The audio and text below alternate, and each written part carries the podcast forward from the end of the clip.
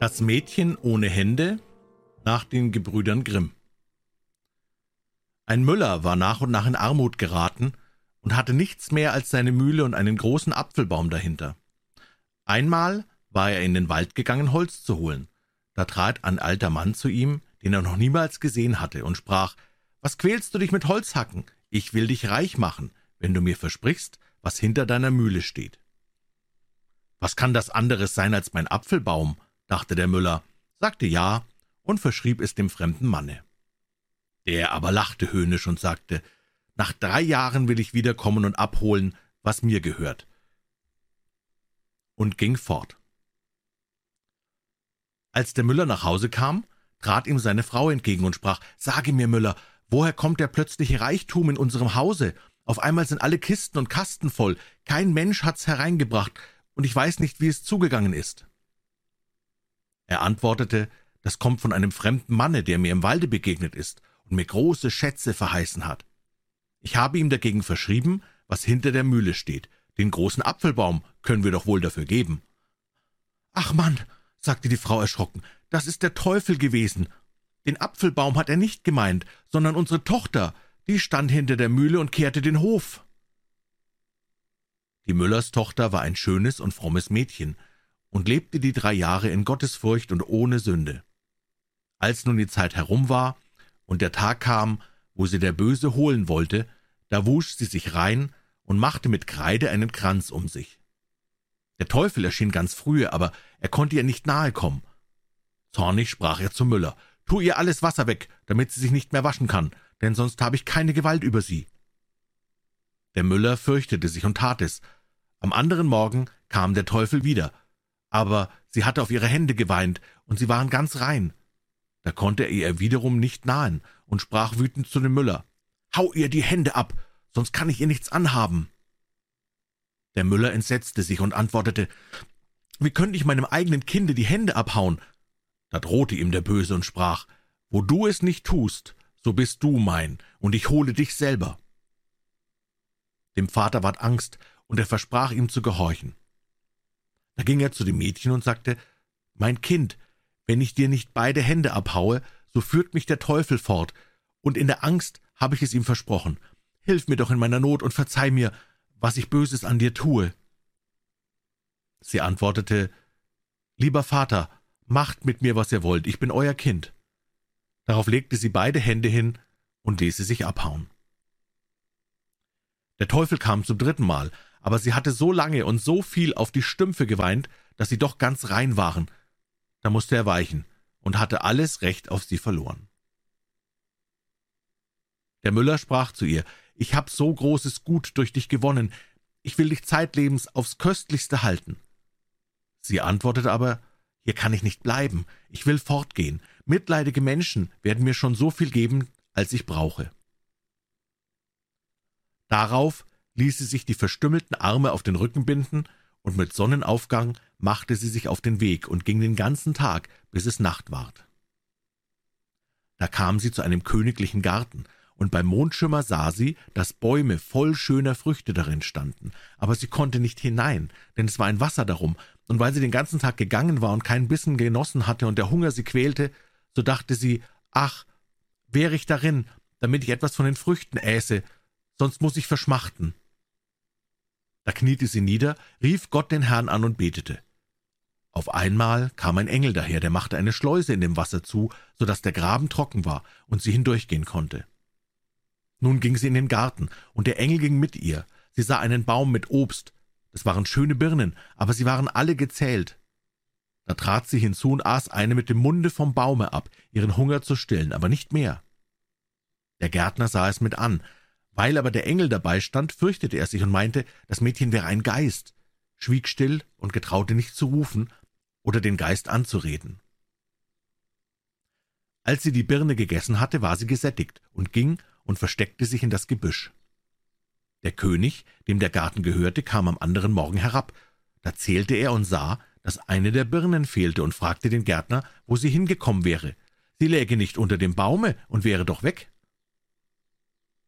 Da antwortete der Gärtner, Vorige Nacht kam ein Geist herein, er hatte keine Hände und aß eine mit dem Munde ab. Der König sprach, wie ist der Geist über das Wasser hereingekommen, und wo ist er hingegangen, nachdem er die Birne gegessen hatte? Der Gärtner antwortete, es kam jemand in schneeweißem Kleide vom Himmel, er hatte die Schleuse zugemacht und das Wasser gehemmt, damit der Geist durch den Graben gehen konnte, und weil er sein Engel muss gewesen sein, so habe ich mich gefürchtet, nicht gefragt und nicht gerufen.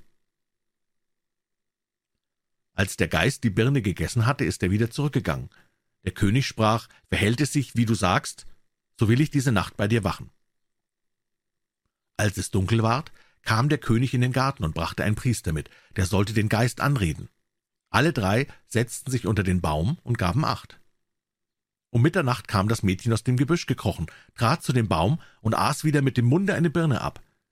Neben ihr aber stand der Engel im weißen Kleide. Da ging der Priester hervor und sprach, Bist du von Gott gekommen oder von der Welt? Bist du ein Geist oder ein Mensch? Sie antwortete, Ich bin kein Geist, ich bin ein armer Mensch, von allen verlassen, nur von Gott nicht. Der König sprach, Wenn du von aller Welt verlassen bist, so will ich dich nicht verlassen. Er nahm sie mit sich in sein königliches Schloss, und weil sie so schön und fromm war, liebte er sie von Herzen, ließ ihr silberne Hände machen und nahm sie zu seiner Gemahlin. Nach einem Jahre musste der König über das Feld ziehen. Da befahl er die junge Königin seiner Mutter und sprach, wenn sie ins Kindbett kommt, so haltet und verpflegt sie wohl und schreibt mir's gleich in einem Briefe. Nun gebar sie einen schönen Sohn. Da schrieb es die alte Mutter eilig und meldete ihm die frohe Nachricht. Der Bote aber ruhte unterwegs an einem Bache, und da er von dem langen Wege ermüdet war, schlief er ein. Da kam der Teufel, welcher der frommen Königin immer zu Schaden trachtete, und vertauschte den Brief mit einem anderen. Darin stand, dass die Königin einen Wechselbalg zur Welt gebracht hätte. Als der König den Brief las, erschrak und betrübte er sich sehr, doch schrieb er zur Antwort, sie sollten die Königin wohlhalten und pflegen bis zu seiner Ankunft. Der Bote ging mit dem Brief zurück, ruhte an der nämlichen Stelle und schlief wieder ein. Da kam der Teufel abermals und legte ihm einen anderen Brief in die Tasche, darin stand, sie sollten die Königin mit ihrem Kinde töten. Die alte Mutter erschrak heftig, als sie den Brief erhielt, konnte es nicht glauben und schrieb dem Könige noch einmal. Aber sie bekam keine andere Antwort, weil der Teufel den Boten jedes Mal einen falschen Brief unterschob. Und in dem letzten Briefe stand noch, sie sollten zum Wahrzeichen Zunge und Augen der Königin aufheben. Aber die alte Mutter weinte, dass so unschuldiges Blut sollte vergossen werden, ließ in der Nacht eine Hirschkuh holen, schnitt ihr Zunge und Augen aus und hob sie auf. Dann sprach sie zu der Königin, ich kann dich nicht töten lassen, wie der König befiehlt, aber länger darfst du nicht hierbleiben. Geh mit deinem Kind in die weite Welt hinein und komm nie wieder zurück. Sie band ihr das Kind auf den Rücken, und die arme Frau ging mit weinerlichen Augen fort. Sie kam in einen großen wilden Wald. Da setzte sie sich auf ihre Knie und betete zu Gott, und der Engel des Herrn erschien ihr und führte sie zu einem kleinen Haus. Daran war ein Schildchen mit den Worten Hier wohnt ein jeder frei. Aus dem Häuschen kam eine schneeweiße Jungfrau, die sprach, »Willkommen, Frau Königin«, und führte sie hinein. Da band sie ihr den kleinen Knaben von dem Rücken und hielt ihn an ihre Brust, damit er trank, und legte ihn dann auf ein schönes gemachtes Bettchen. Da sprach die arme Frau, »Woher weißt du, dass ich eine Königin war?« Die weiße Jungfrau antwortete, »Ich bin ein Engel von Gott gesandt, dich und dein Kind zu verpflegen.« Da blieb sie in dem Hause sieben Jahre und war wohl verpflegt, und durch Gottes Gnade, wegen ihrer Frömmigkeit, wuchsen ihr die abgehauenen Hände wieder. Der König kam endlich aus dem Felde wieder nach Haus, und sein erstes war, dass er seine Frau mit dem Kinde sehen wollte. Da fing die alte Mutter an zu weinen und sprach, »Du böser Mann, was hast du mir geschrieben, dass ich zwei unschuldige Seelen ums Leben bringen sollte?« und zeigte ihm die beiden Briefe, die der Böse verfälscht hatte, und sprach weiter, »Ich habe getan, wie du befohlen hast«, und wies ihm die Wahrzeichen, Zunge und Augen. Da fing der König an, noch viel bitterlicher zu weinen, über seine arme Frau und sein Söhnlein, dass es die alte Mutter erbarmte, und sie zu ihm sprach, Gib dich zufrieden, sie lebt noch. Ich habe eine Hirschkuh heimlich schlachten lassen und von dieser die Wahrzeichen genommen. Deiner Frau aber habe ich ihr Kind auf den Rücken gebunden und sie geheißen, in die weite Welt zu gehen, und sie hat versprechen müssen, nie wieder hierher zu kommen, weil du so zornig über sie warst. Da sprach der König, ich will gehen, soweit der Himmel blau ist, und nicht essen und nicht trinken, bis ich meine liebe Frau und mein Kind wiedergefunden habe, wenn sie nicht in der Zeit umgekommen oder hungers gestorben sind.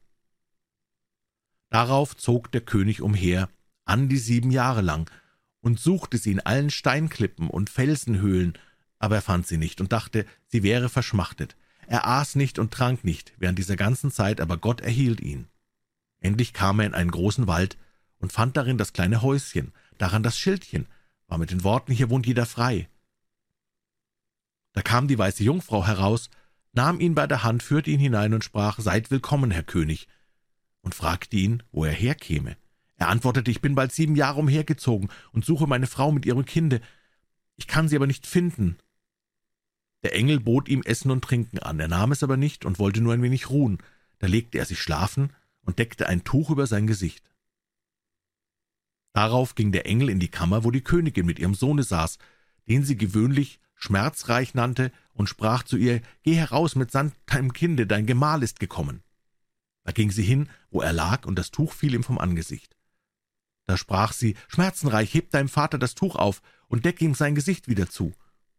Das Kind hob es auf und deckte es wieder über sein Gesicht. Da hörte der König im Schlummer und ließ das Tuch noch einmal gerne fallen. Da ward das Knäbchen ungeduldig und sagte, liebe Mutter, wie kann ich meinem Vater das Gesicht zudecken? Ich hab ja keinen Vater auf der Welt. Ich habe das Beten gelernt. Unser Vater, der du bist im Himmel. Da hast du gesagt, mein Vater wäre im Himmel und wäre der liebe Gott. Wie soll ich einen so wilden Mann kennen? Der ist mein Vater nicht. Wie der König das hörte, richtete er sich auf und fragte, wer sie wäre. Da sagte sie, ich bin deine Frau, und das ist dein Sohn Schmerzenreich. Und er sah ihre lebendigen Hände und sprach, meine Frau hatte silberne Hände. Sie antwortete, die natürlichen Hände hat mir der gnädige Gott wieder wachsen lassen. Und der Engel ging in die Kammer, holte die silbernen Hände und zeigte sie ihm. Da sah er erst gewiss, dass es seine liebe Frau und sein liebes Kind war, und küsste sie und war froh und sagte, ein schwerer Stein ist von meinem Herzen gefallen. Da speiste sie der Engel Gottes noch einmal zusammen, und dann gingen sie nach Haus zu seiner alten Mutter. Da war große Freude überall, und der König und die Königin hielten noch einmal Hochzeit, und sie lebten vergnügt bis an ihr seliges Ende.